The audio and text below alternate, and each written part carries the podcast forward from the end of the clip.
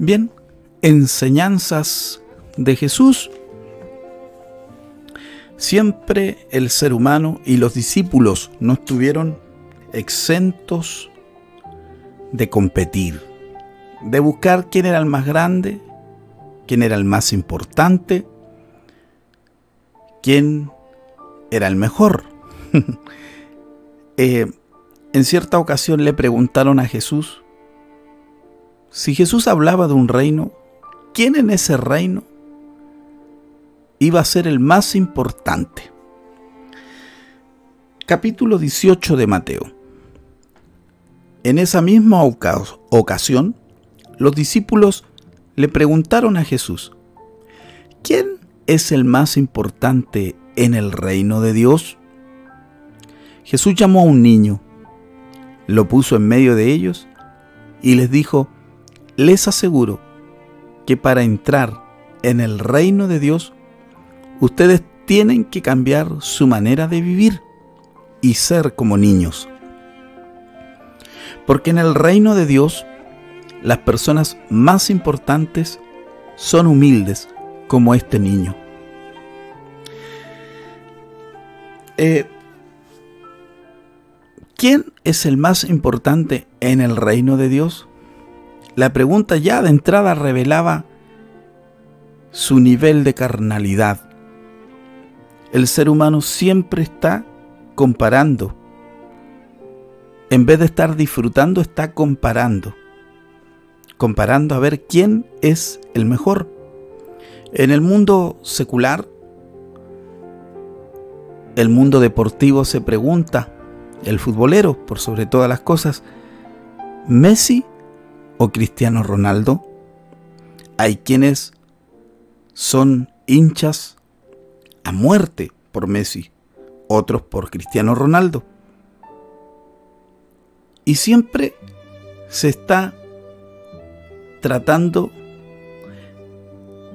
de resolver a ver quién es el mejor. En el ámbito que nos corresponde a nosotros.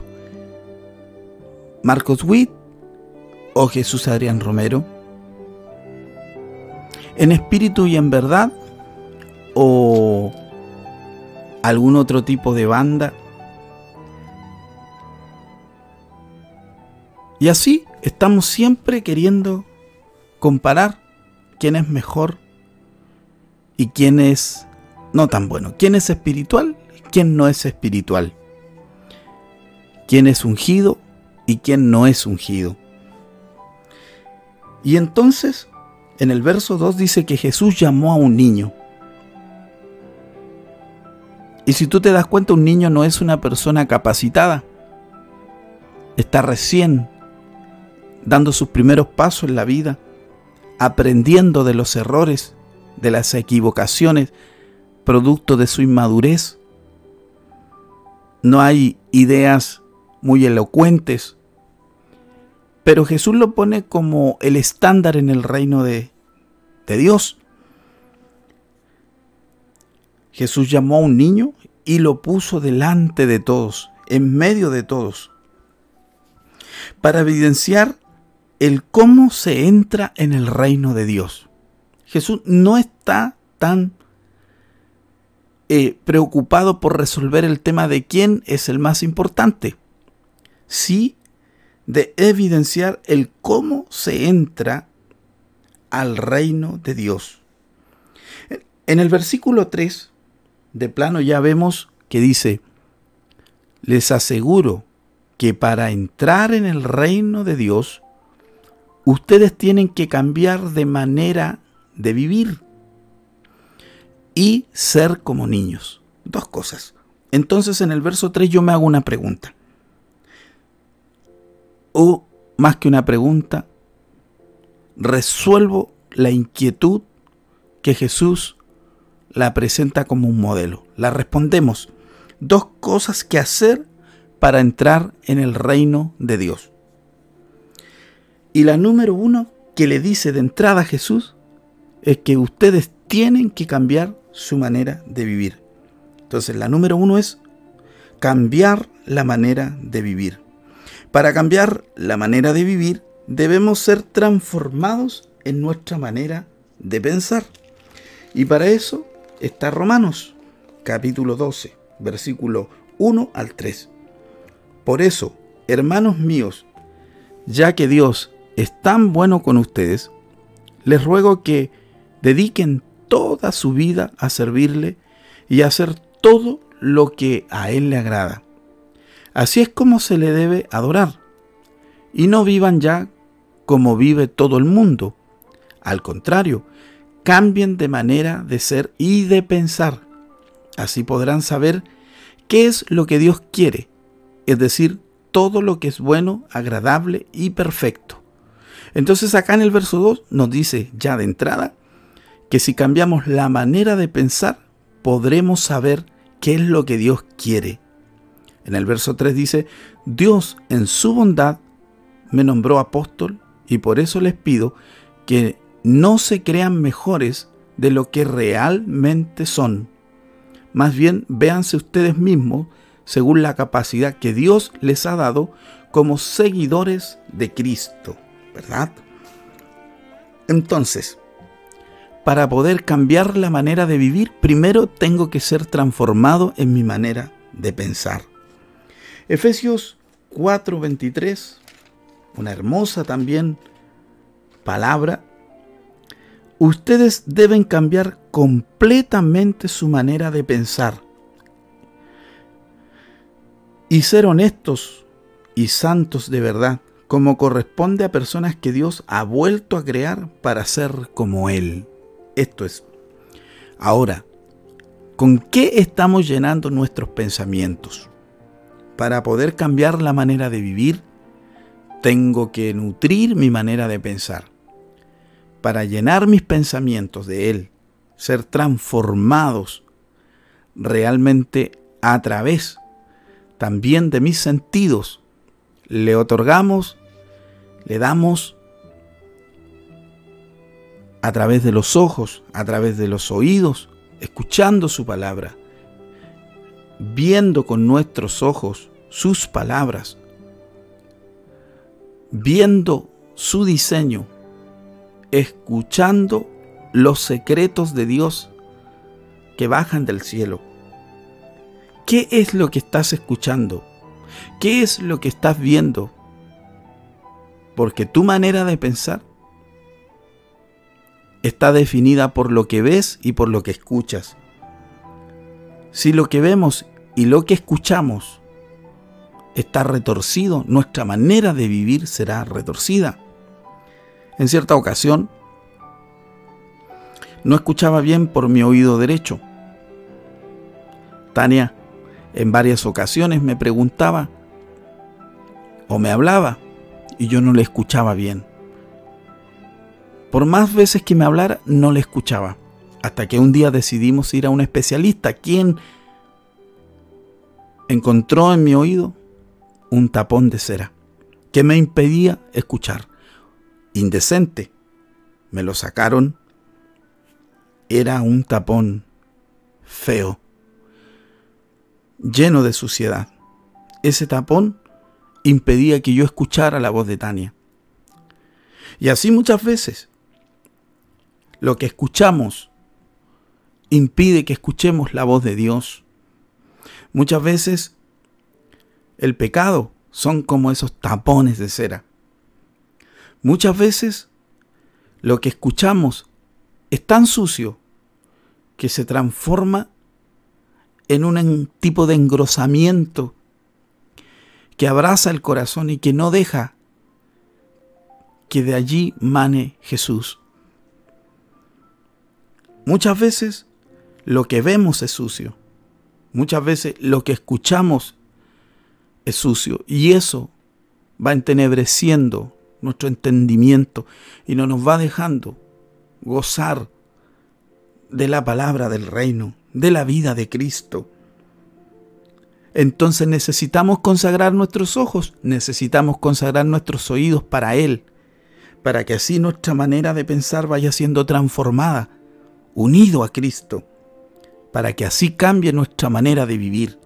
No es adoptar comportamientos como sí lo querían hacer los judíos religiosos de la época, que ellos pensaban que por no dar cierta cantidad de pasos un día sábado, que ellos pensaban que por observar un día especial en la semana eran justos, que ellos pensaban muchas cosas que no estaban de acuerdo a la voluntad de las enseñanzas de Jesús. Pero Jesús les dijo, aquí hay alguien más importante que el templo. Hay alguien más importante que el día sábado. Hay alguien más importante que ustedes no han sabido disfrutar. Porque reflejamos en nuestra vida lo que pensamos. Reflejamos en nuestra vida lo que pensamos. Y nuestros pensamientos se nutren de lo que ven nuestros ojos, de lo que escuchan nuestros oídos, de lo que tocan nuestras manos, incluso del gusto, del olfato. ¿Con qué nos estamos asociando para transformar nuestra manera de vivir? No podemos adoptar comportamientos sin ser transformados en nuestra manera de pensar. Entonces, dos cosas que hacer para entrar en el reino de Dios. La número uno es cambiar la manera de vivir. Y Él pone a un niño delante como ejemplo. Y es el segundo punto. Dos cosas que hacer para entrar en el reino de Dios. Número uno, cambiar la manera de vivir. Número dos, ser como niños. Este ejemplo está graficado aquí y lo pone en el centro. Inmadurez, un niño es inmaduro, lo dije en delante, lo dije delante, perdón. Ser como niños. La característica fundamental de un niño, siendo que un niño es perdonador, siendo que un niño no es rencoroso, siendo que un niño es puro, siendo que un niño tiene muchas características hermosas, Jesús le da una característica fundamental a los pequeños, la humildad. La humildad es saber quién eres, quién soy, y vivo de acuerdo a lo que soy, y vives de acuerdo a lo que eres. Saber quién soy es no buscas mostrar. Vivir de acuerdo a aquello es no intentar ser lo que no eres. No vives de apariencias. El humilde siempre está en paz con los demás. ¿Te has fijado que las personas humildes jamás están en contiendas? El humilde no discute lo intrascendente, no le importa, no le influye no intentará quedar con la última opinión. ¿Cuántas personas cuando entran en un diálogo, que después ya más que un diálogo es una discusión y después ya es una, una conversación más que acalorada, entonces comienzan a quedarse con la última palabra, siempre diciendo el remache, la palabra más fuerte, la palabra más potente, como dueños de verdades ¿Qué es lo que Jesús quiere que entonces nosotros aprendamos de Él? Jesús nos pudo haber enseñado muchas cosas.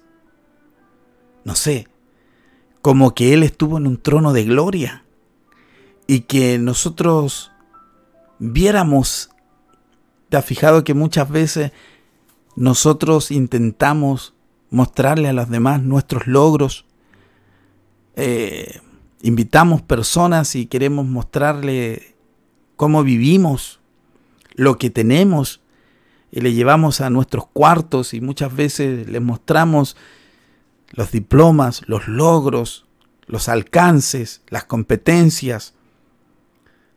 ¿Te has dado cuenta que muchas veces queremos como demostrar cosas? Pero ¿qué fue lo que Jesús quiso que sus discípulos aprendieran? Que quizás Él podía resucitar a Lázaro, que llevaba cuatro días, y que ellos también aprendieran aquello de Jesús. Jesús les dice en Mateo 11, 28 al 30, aprendan de mí, que soy paciente y humilde de verdad